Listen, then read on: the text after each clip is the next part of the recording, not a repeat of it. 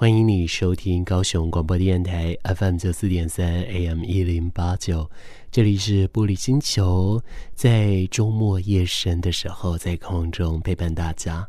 在晚上的时候，总是会觉得身体特别的疲倦，尤其如果你当天特别早起，然后又特别晚睡的话，总是会觉得说身体是非常倦怠，甚至是非常慵懒的。我不知道为什么这礼拜特别觉得有一种疲倦的感受，但明明在连假来说，我也没有真的放到假。这样子是因为我没有好好休息的关系，还是我身体没有好好适应呢？我自己其实也不太了解哦。但是就有这样的例子，也是告诉大家，在该休息的时候就好好的休息，让自己好好睡一觉，才不会让情绪，才不会让身体来被抗议哦。这样对你的生活。也会比较好一些。我们在今天的节目里面要邀请到下一位夸父，而这位夸父他的职业之一是一位变装皇后。这个变装皇后好像在现实来说，我们常常会对他们有一些误解，甚至有一些呃不是说非常了解的一些面相。但是在今天的节目里面，我们会邀请到变装皇后跩姬宝贝来跟我们聊聊。但是在她受访的那一个当下，她并没有着装哦，所以她是把跩姬宝贝放下来的。在受访的当下，她叫高伟恩。我们今天要透过节目的角度来认识这一位扮演着跩姬宝贝的高伟恩了。充满活力的每一天，就像是欢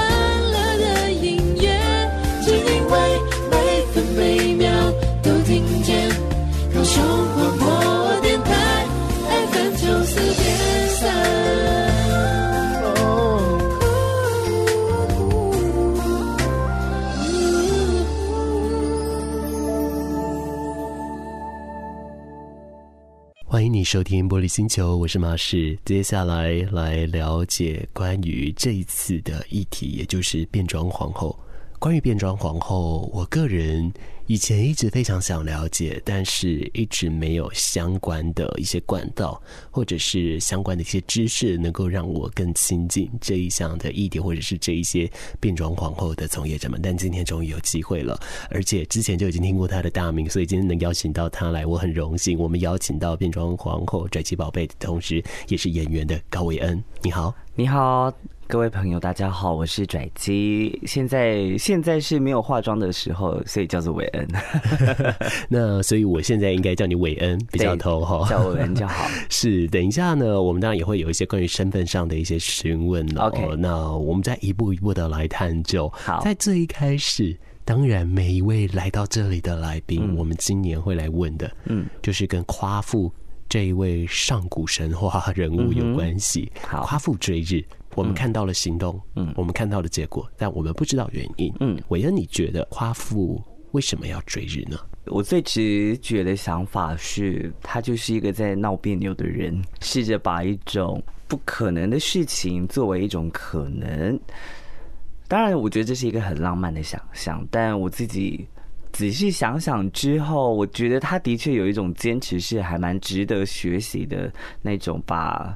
不可能化为可能的这种行动力，这样子。但我会觉得他闹别扭的部分，就是要牺牲多少个时间跟岁月，才能够让这件不可能的事情成功。是，我觉得这当中每一次从大家的回答都非常有趣，而且可以从大家回答来看到大家原先的一种先天个性等等的。那这一些先天个性，我觉得尤其在今天这一集来说，因为韦恩平常从事的就是。剧场的创作，而之前是就读相关科技，是导演组毕业的，很多都是一直这样子在接触，所以在于想象来说是更多更多的。我们可以从里面来看到很多你的一些理念跟一些价值的想法。我们来探究关于变装皇后这件事情了。OK，变装皇后在现代来说，我看到很多人他们对这件事的想法是，它是一个身份。那对于韦恩来说，不晓得对你来说，他是一个身份，亦或是一种表演的角色呢？我觉得这是一个很有趣的一件事。但不管是哪一种哦，我都会好奇，嗯，他到底怎么诞生的呢？我的。变装的诞生其实可以说回，就是在读研究所的时候开始。在我读研究所的时候，因为我考进去的题目其实是要写原住民的题目，但是进去之后感觉不对，因为大学毕业已经做了以原住民为主题的一个文本演出，到研究所。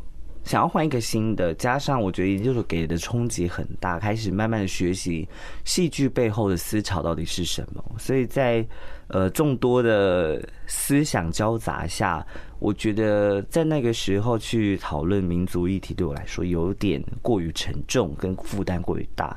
所以我就想着下一步我该如何去在创作里面找到我的观点。那有一次学期末要交小论。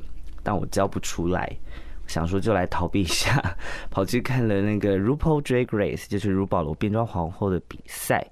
那这个比赛看了之后，我第一次觉得有一个表演能够跟我个人这么贴近。那个贴近是在所谓的美感造型上面，或者是在使用各种的符码跟语言的时候，这是我第一次觉得。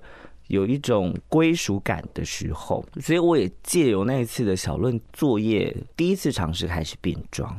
所以拽机其实是从那个时候开始的。哦，所以当然这一些我自己有在网络上查到哦，只是说我不知道的是，原来你是看到了节目之后而产生的归属感，因为我只知道是作业小论文写不出来，然后看了这个节目而感受到。那这样我进一步来询问，我想很多访问应该都有讲到，因为我们在看到变装皇后的时候，她的各种的准备工作其实是非常非常繁复，非常非常多。你自己也曾经。在访谈的时候说过，化那个妆真的是有够麻烦的，每次心情都不美丽了。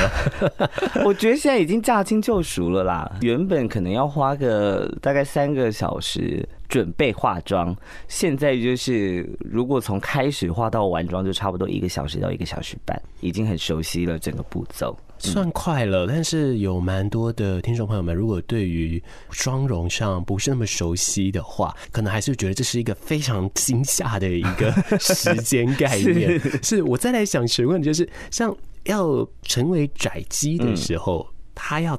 准备哪一些工作？我们先以服装还有一些外观上来去处理。我觉得可以从开始化妆这个过程，也可以再更深入的讨论。呃，我自己的准备工作抓是是抓三小时没错，因为我要从开始洗澡，把我的脸上的所有的毛发处理干净之后，我才可以进入到化妆的程序。那进入到化妆的程序，它是一种累积妆容的堆叠。把所谓的我不想要看到的韦恩的状态，我要用拽鸡的方式把它覆盖上去，这样子。那这个覆盖上去就是漂亮的妆嘛。接下来在处理的时候，就会开始进入到我要穿到身上的东西练完成之后，我就要处理身上的。我的身上我会加臀垫，加了臀垫之后，我还会再加马甲，为了要塑造出不一样的身体形态。在那之后就会是服装。我自己喜欢一些比较民族风或者是比较合身的，现在会很喜欢合身的版型，创造出来的身材曲线能够更明显，这样子。嗯嗯嗯，那这样子，我想可以说来探究了。拽鸡这一个角色刚开始在你身上出现的时候，他是穿着着什么样的服装？那他的妆容他是加了哪一些东西的.因为这让我非常好奇的就是“拽鸡宝贝”这名字到底怎么来的？哦，好，“拽鸡宝贝”的名字怎么来？我可以先说，呃，拽鸡为什么会叫拽鸡？是因为我的 drag name 变装的名字其实是从英文翻过来中文变成“拽气宝贝”，英文叫 Draggy 布布，Draggy 就是 drag 的延伸。然后我很喜欢有一个六零年代的超模叫做 Twiggy。对，然后我就取取用他对于他名字的思想，然后把它延伸出来，如何把变装这个词变得比较像名字一点，所以我就把它直接变成 Draggy。那布布是美国有一个实境秀，里面有一个小女孩叫做哈尼布布，她的中文翻译变成就是蜂蜜小宝贝。对我来说，变装是一个你可以使用的元素。那这个元素你该如何去创造？它都是有一定的诙谐程度跟某一种再现。那这种再现是取决于你的观点。在我身上而言，我觉得变装它除了是一种装扮跟扮演之外，我还是希望他多了一点我个人身上有的角色。那个角色是比较有趣的、好笑的、幽默的。所以在我的变装的行程而言，这是我自己对于我名字的期待。所以我自己在发展我的变装的时候，也是依照这个路径在走。所以我一开始的时候，我比较强调前面的 drag 的部分。所以一开始的变装，我是还不会化妆，但我就试着让自己不要像个一般的人。怎么说？所以我会在我的脸上画各式各样的，像是脸谱啊，还是图腾之类的，这样子。来去达到某一种改变的状态。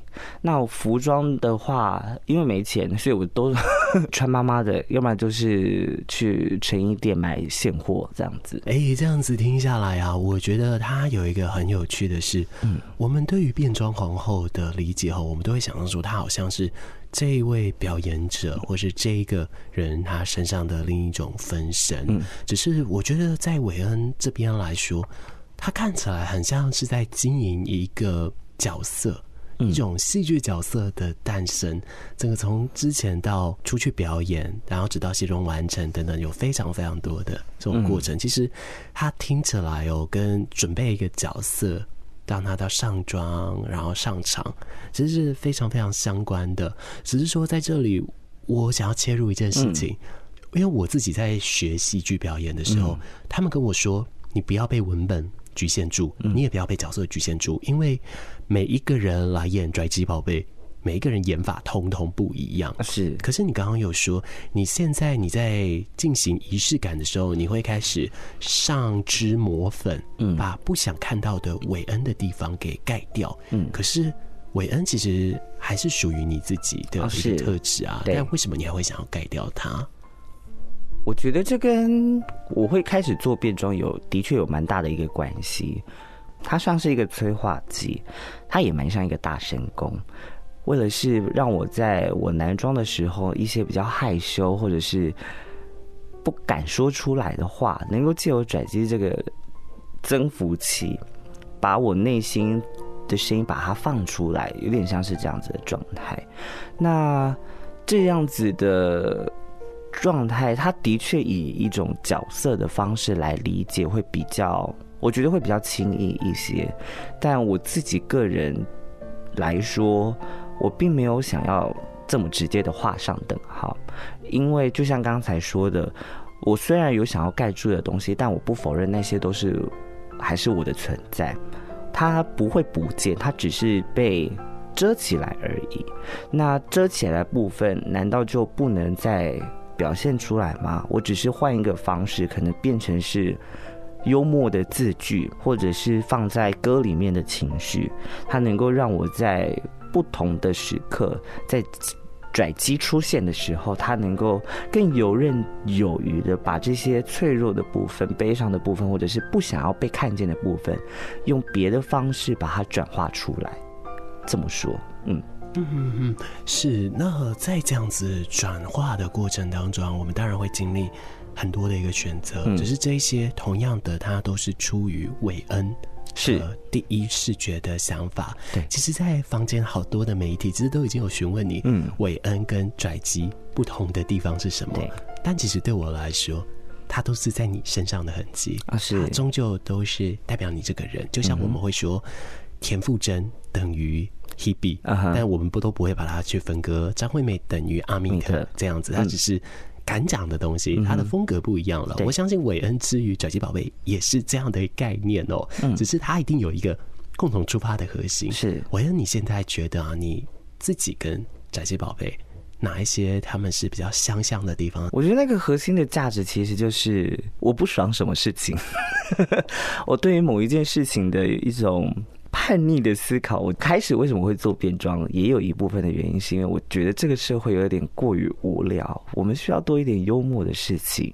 那这些幽默来自于，呃，我觉得是其实来自于非常根本的东西，例如说性别刻板的制造。例如说，我在还没开始变装的时候，我的日常装扮其实就会穿高跟鞋，我就很常穿所谓的女装，我很常做所谓的女生的造型在我的身上，不管是头巾或者是耳环等等的，我只是没化妆而已。那只是做了变装之后，我可以把这方面的阴柔强加出现，它成为我一种利器。那这种利器，它可以加强我在对于任何事情的不爽的观点上面，他说的力度可以再更强。那在过去的创作里面，我也因为开始变装，开始进行了呃所谓的呃 one woman show，自己的 one woman show。这些 one woman show 的成长，其实就是来自于在那段时间内我所经历的，就是说呃当时的同婚法不通过啦，或者是。艺文剧场签其实对于表演者来说是很难生存的啦。想要继续创作，我们该如何找到什么样的资源？以及我在面对各种生活，一个做表演的人，他该如何维持生活的平常？他的生活的水准该如何维持住？以及表演上面的那种夸张跟私底下的那种微小，对我来说都是一个有苦难言，然后想生气，但你也只能无奈的叹一口气的状态。都是来自于这样子的价值，我觉得这个是韦恩跟拽机最贴近的时候。我从这些从这个非常原始的地方出发，我才能够知道我在台上。拥有的力气跟背后支撑的力量是什么？然后我可以知道，一定会有人能够理解我的感受，台下一定会有人接得住我。我觉得拽机更特别的是，他成为韦恩的一种说话方式，变成是拽机的出现，其实在帮韦恩说：“韦恩在这边打招呼，Hello，这样子的个状态。”您在呃装扮成拽机宝贝的时候，亦或是说，现在你同时有一个拽机宝贝的角色扛在自己的身上。你遇到了哪一些困难的事情？这些困难会不会跟你自己是生理男性是画上等号的时候同时出现呢？哦，我觉得的确是哦，尤其是自己作为男同志的身份，我觉得首先第一点，我在做跩姬，一开始在做跩姬的时候，因为我的装扮不像所谓的变装皇后这么般的女性化。所以我的妆感跟造型上面很容易会因为不够完整而被店家有所选择。对于他们来说，他们希望所呈现出来的角色，他们呈呈现出来的那个表演状态，都是所谓的高度女性化的、非常漂亮的、非常精致的状态。所以在开始变装的初期。自己在面对这样子的所谓的美美感标准的时候，其实是非常抗拒的，因为对我来说，变装它就是一个，它就是一个翻转刻板印象嘛。我们所做的张扬，或者是我们所做的这种女性的诠释，它都是对于呃父权社会所建构的这种女性美感的一种夸张的显示化。它其实就是在反观这样子的美感凝视嘛。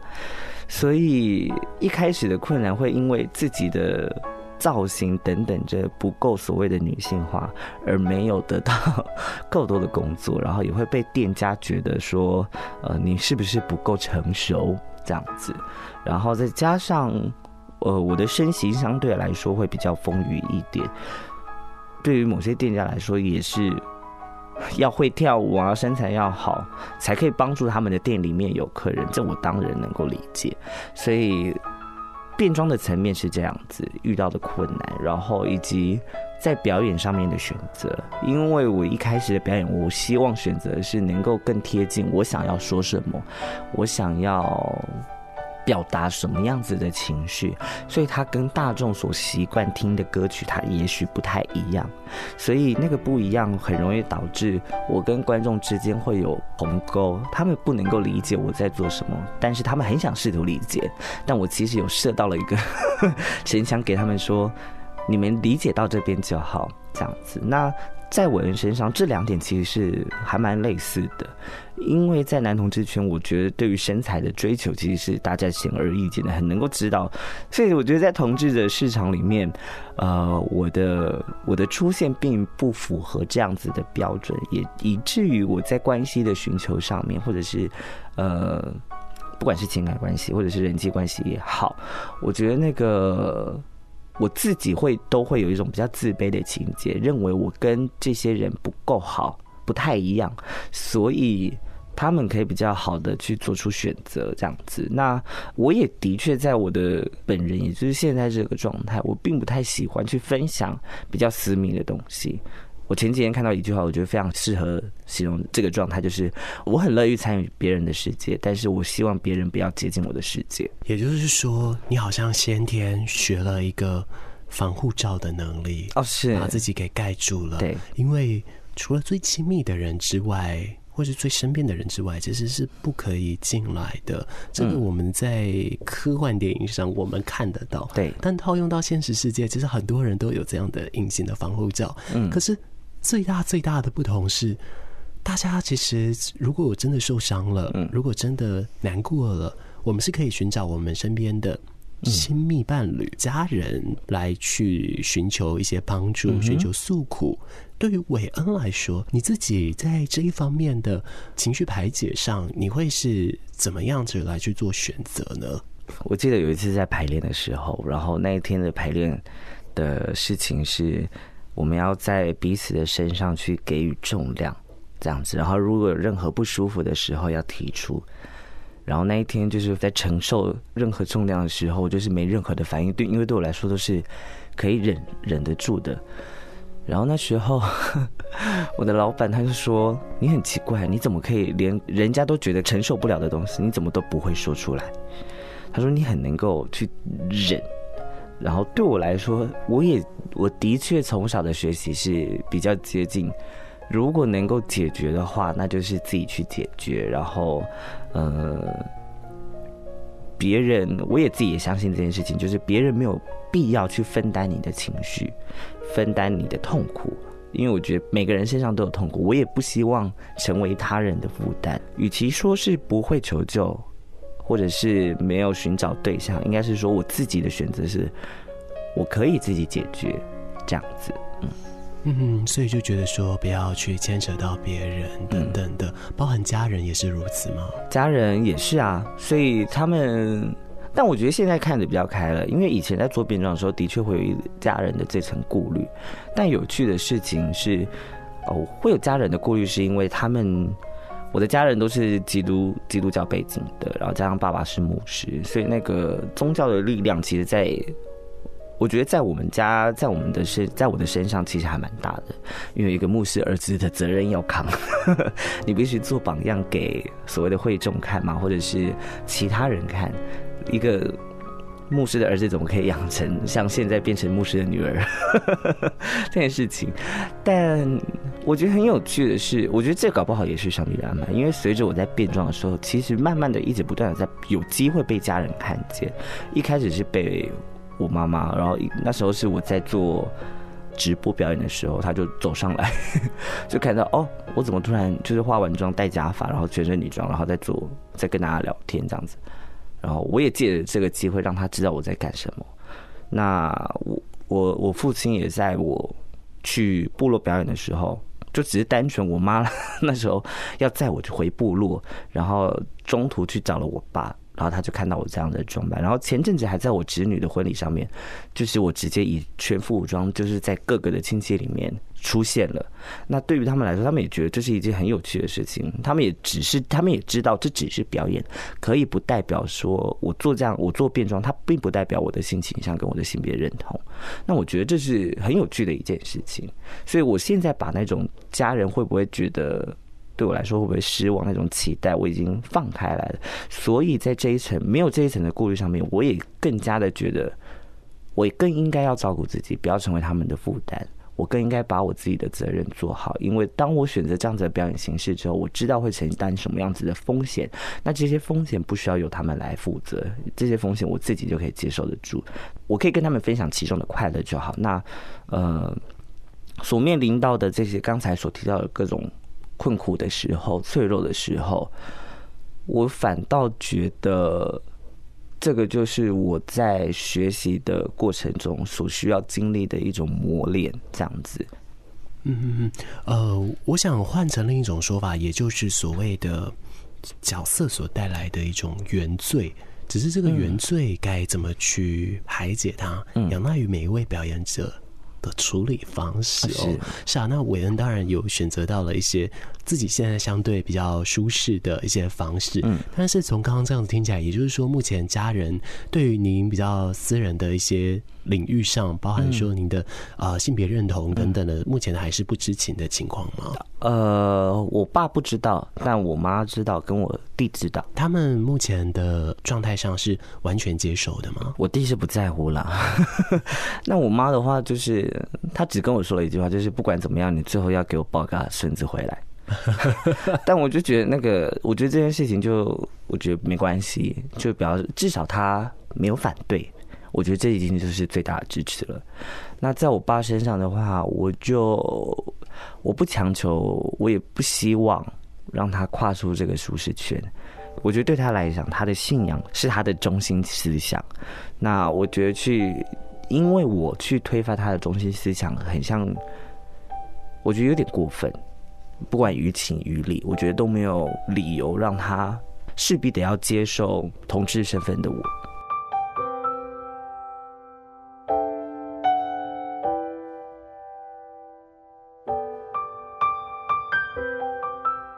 最近大家如果看到同志议题的一些报道哦，他们几乎哦都会讲到一句话，就是说你花了好几年时间来认识你的性倾向，你花了好几年时间知道你是一位同志，但你都花这么久了，你的父母为什么你就不能给予同等的时间？你却需要他在雷霆万钧的一刹那之间就接受，这是不可能的事情。他需要一个时间过程，是只是说现在还不是时候，但。到底有没有必要也不知道，但是这个都随着未来再看自己遇到了什么样的事情，才会来去做下一步的选择就是了。是的，我们在这里问最后一个状态哦，也就是说，刚刚我们讲了这么多这么多，我可以找到了韦恩，他是选择使用了自己来消化自己情绪的方式，嗯，来去面对这些困难。嗯，那你觉得韦恩在这样子面对的时候，他为什么没有被打败？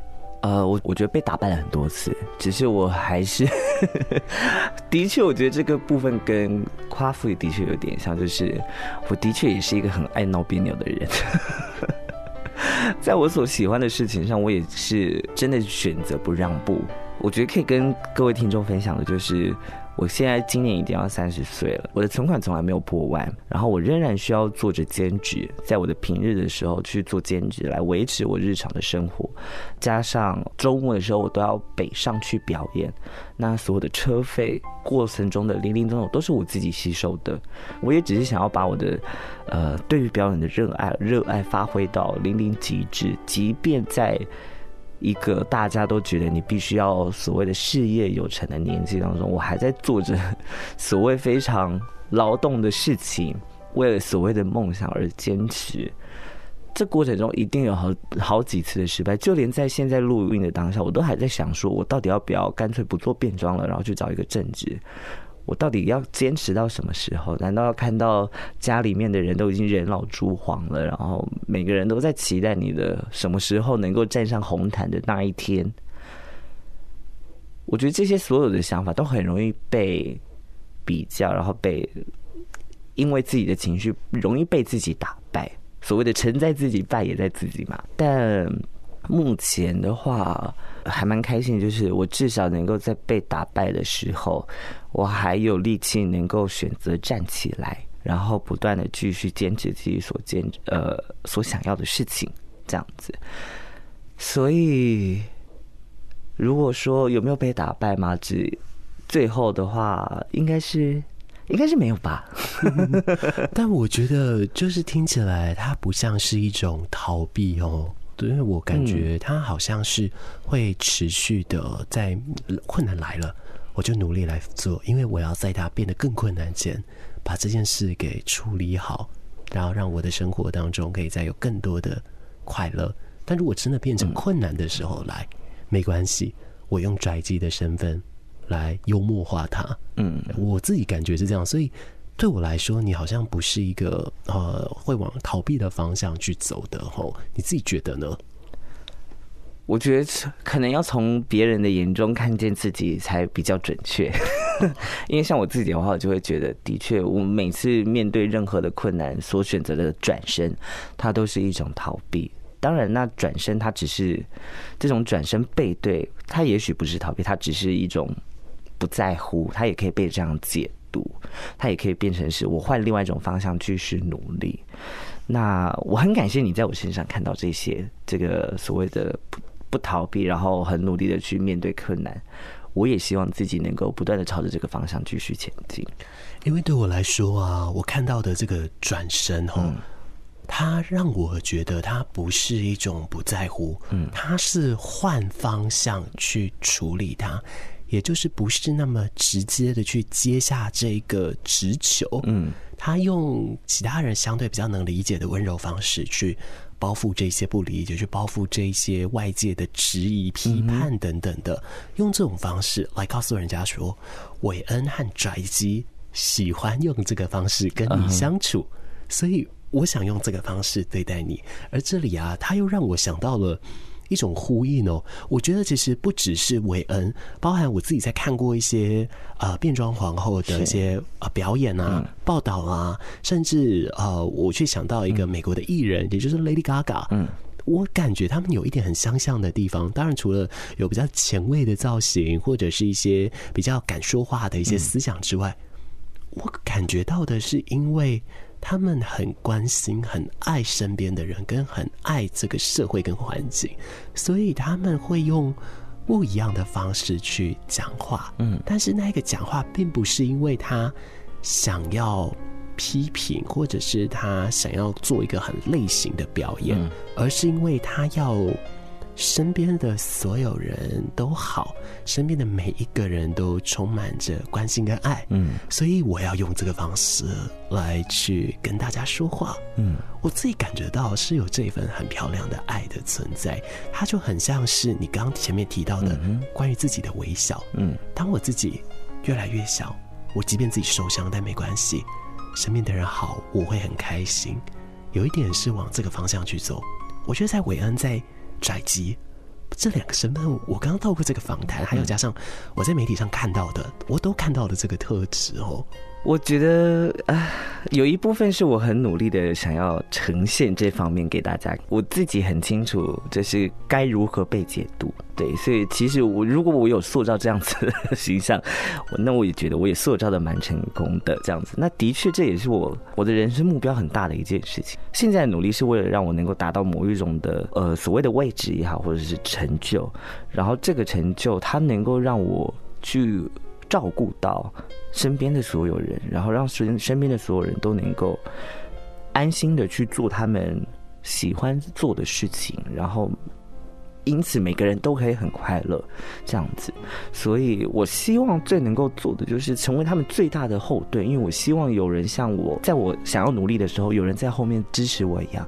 我也希望能够成为支持他人的力量。所以我很荣幸能够被发现，然后被你观察到这件事情，然后非常谢谢。不论是你成为了别人的后盾，或者是你在舞台上。帮助了底下的人等等，其实都是一种互相。但未来这个状态，它是一个很发光的目标，如同太阳一样的遥远的目标。但是它并非触不可及，它透过一些努力。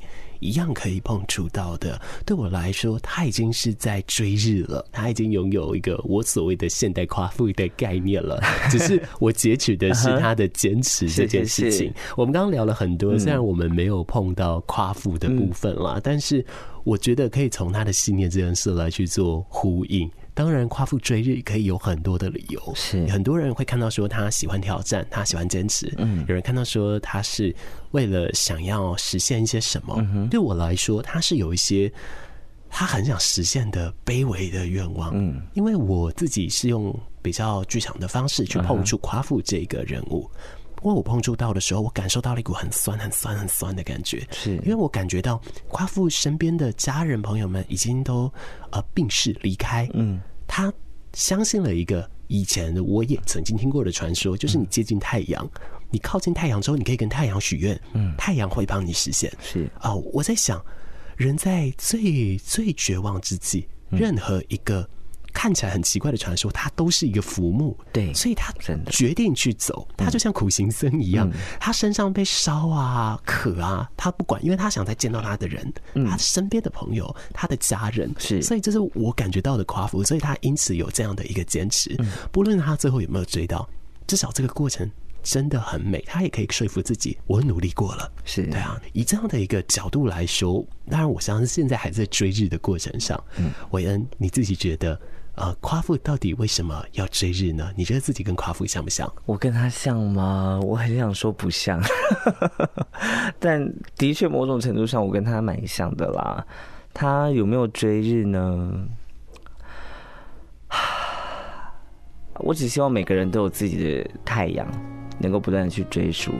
也许不一定是追逐，也许只是享受那个太阳的照耀，这样子也行。嗯。那我跟他像吗？老实说，蛮像的。但是不管像与不像，这都不是一个问题，因为像与不像，你终究都是高维恩，是你终究是可以成为你自己，终究是一个可以把跩姬宝贝扮演好的一个很厉害的变装皇后的表演者，而这一些全部都源自于因为。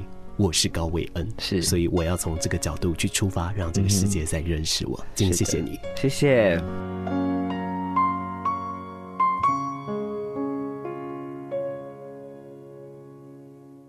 玻璃星球，谢谢你的收听，再见喽，我呀，子米。